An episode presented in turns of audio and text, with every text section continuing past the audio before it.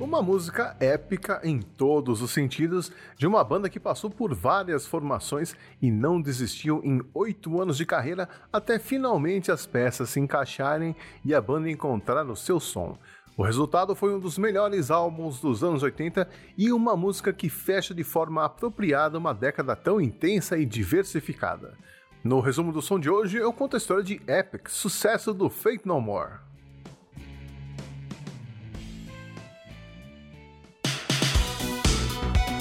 Resumo do som.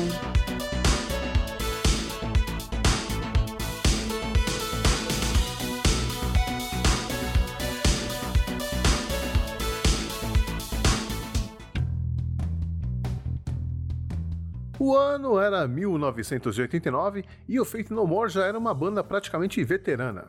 Formada em 1981 em São Francisco, na Califórnia, com o nome de Fate No Man. A banda teve várias formações ao longo dos oito anos que antecederam o lançamento de Epic no álbum The Real Thing, o quinto da carreira se considerarmos as duas fitas cassetes que eles lançaram de forma independente em 1983 e 1984. The Real Thing também marca a estreia do vocalista Mike Patton, ele herdou e tomou conta do lugar que já tinha sido ocupado pelo Mike Morris, que foi o primeiro vocalista, pela Courtney Love, sim, ela mesma, mas que ficou no posto por apenas seis meses, e do Chuck Mosley, que foi dispensado do grupo por conta dos seus problemas com drogas e falta de profissionalismo.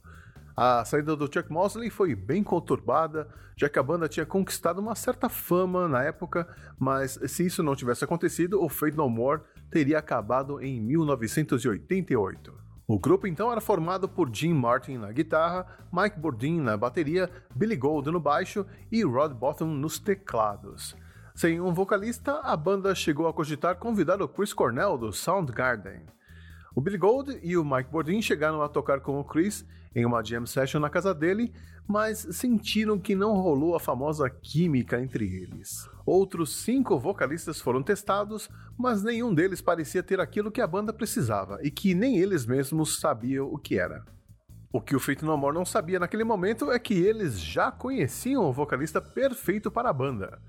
Alguns anos antes da demissão do Chuck, o guitarrista e o vocalista de uma banda chamada Mr. Bungle deram uma fita demo para o Mike Bordin.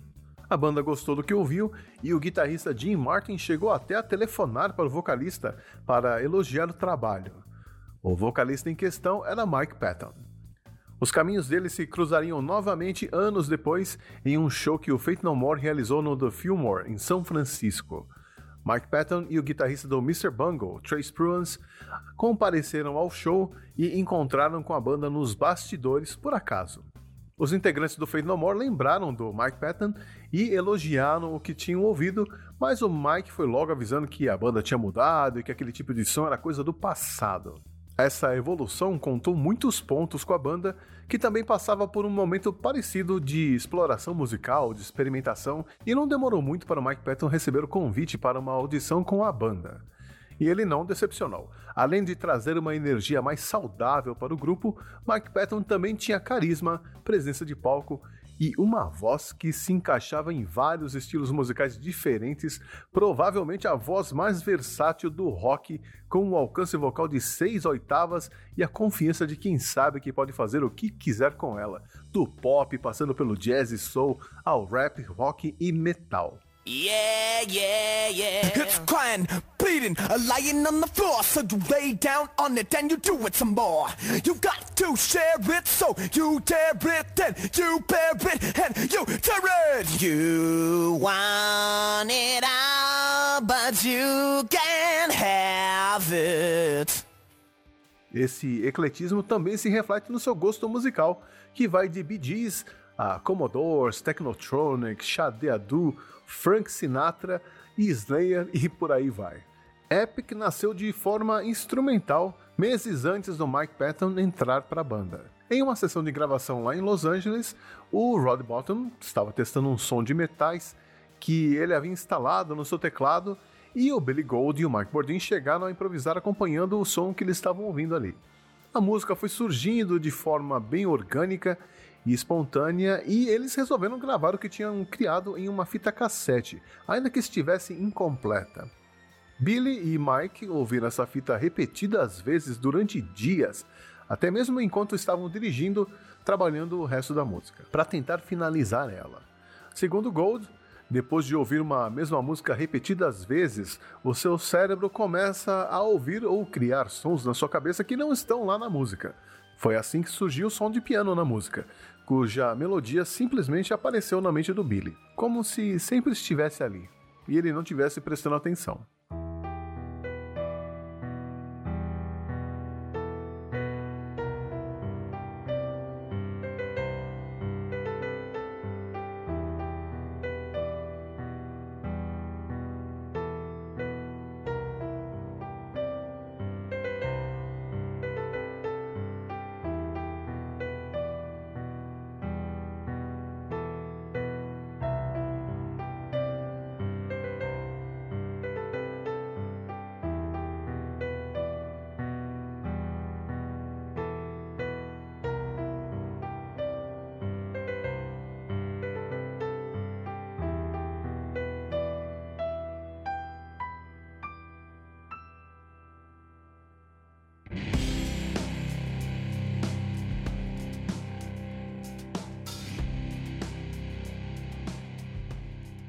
Como a banda já estava trabalhando nas músicas para o álbum The Real Thing, Mike teria que escrever todas as letras sem poder mudar absolutamente nada nas melodias ou estruturas das músicas em apenas 12 dias, quando a banda então entraria em estúdio para começar as gravações. Nove letras em 12 dias? Para o Mike Patton foi moleza. No caso de Epic, ele deu várias explicações diferentes sobre o significado por trás das frases e palavras.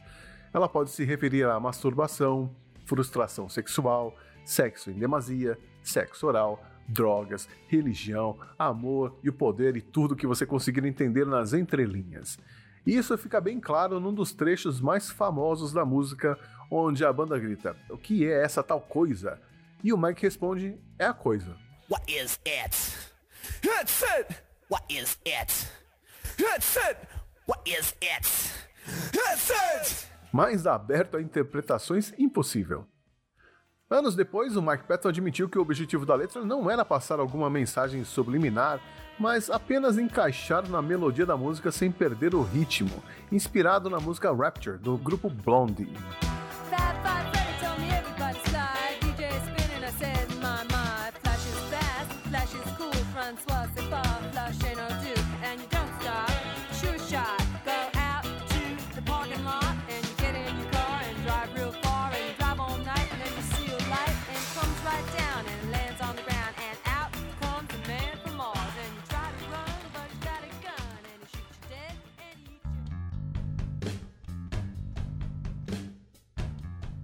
Mas então por que o título da música é Epic ou épico, grandioso, imponente em português? O baixista Billy Gold diz que o nome já existia antes do Mike Patton escrever a letra e era um apelido que eles tinham dado para a música pelo fato da melodia ser grandiosa para os padrões do Faith No More na época. O que pouca gente sabe é que Epic salvou a carreira do Faith No More. A banda estava para ser dispensada pela gravadora devido à recepção fraca do álbum The Real Thing, mesmo com a divulgação do videoclipe de From Out of Nowhere, que não funcionou. Como uma última tentativa de fazer a banda ter sucesso, a gravadora resolveu bancar mais um videoclipe e a música que a banda escolheu foi justamente Epic. O videoclipe, filmado em Londres e cujo conceito foi criado em apenas um dia, foi inspirado no trabalho do artista espanhol Salvador Dalí e é uma sequência de imagens aleatórias com raios, água, explosões, luzes, um festival de cores que termina de forma controversa com um peixe agonizando fora d'água. Existe um boato de que o peixe foi dado de presente para a banda pela cantora Bjork em uma festa, mas isso nunca aconteceu. Na verdade, os peixes que foram usados para filmar várias tomadas foram trazidos para o estúdio por um criador e todos eles sobreviveram e voltaram para o rio de onde vieram, segundo os músicos da banda. No vídeo, Jim Martin usa uma camiseta homenageando o amigo Cliff Burton, baixista do Metallica que havia morrido em 1986, enquanto Mike Patton usa uma camiseta da sua ex-banda, o Mr. Bungle, encarnando uma mistura de Anthony Kids do Red Hot Chili Peppers com o Juninho Bill pulando e dando tudo de si. É tanta informação que você não consegue desgrudar os olhos da telinha, e talvez tenha sido esse o motivo da popularidade do clipe, que ajudou a levar a música ao posto de número 9 na parada da Billboard das 100 mais em 1990. Epic também entrou em várias listas das melhores músicas do rock e foi indicada para o Grammy de melhor performance de hard rock e melhor vídeo de hard rock em 91, perdendo para o Van Halen e o Metallica, respectivamente.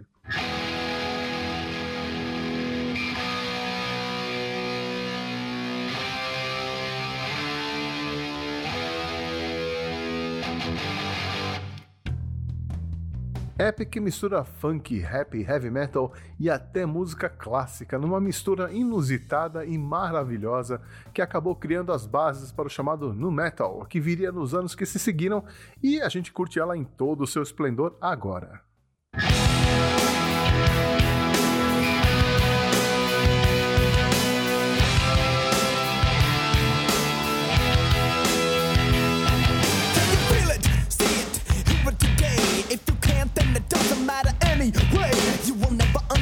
Cause it happens too fast. And it feels so good, it's like walking on glass. It's so cool, so hip, it's alright. It's so groovy, it's out of sight.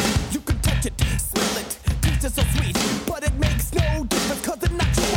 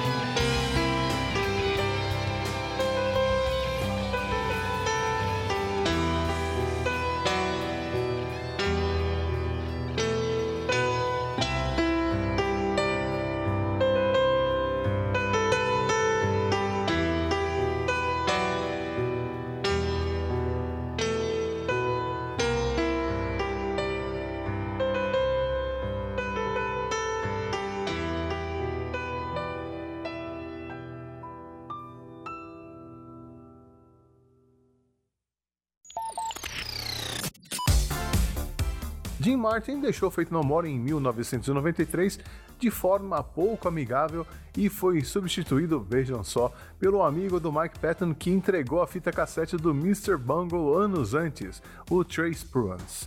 Este, por sua vez, foi substituído pelo road da banda, o Jim Menta, que depois cedeu seu lugar ao John Hudson, amigo do Billy Gold. Quanto ao Feito No More, a banda deu um tempo em 98 e retornou às atividades em 2009 com a mesma formação antes da separação. Eu sou o Xi e espero que você nunca mais ouça essa música do mesmo jeito. Mês que vem eu volto com outra história de um outro hit dos anos 80. Obrigado pela companhia, um abraço e até mais.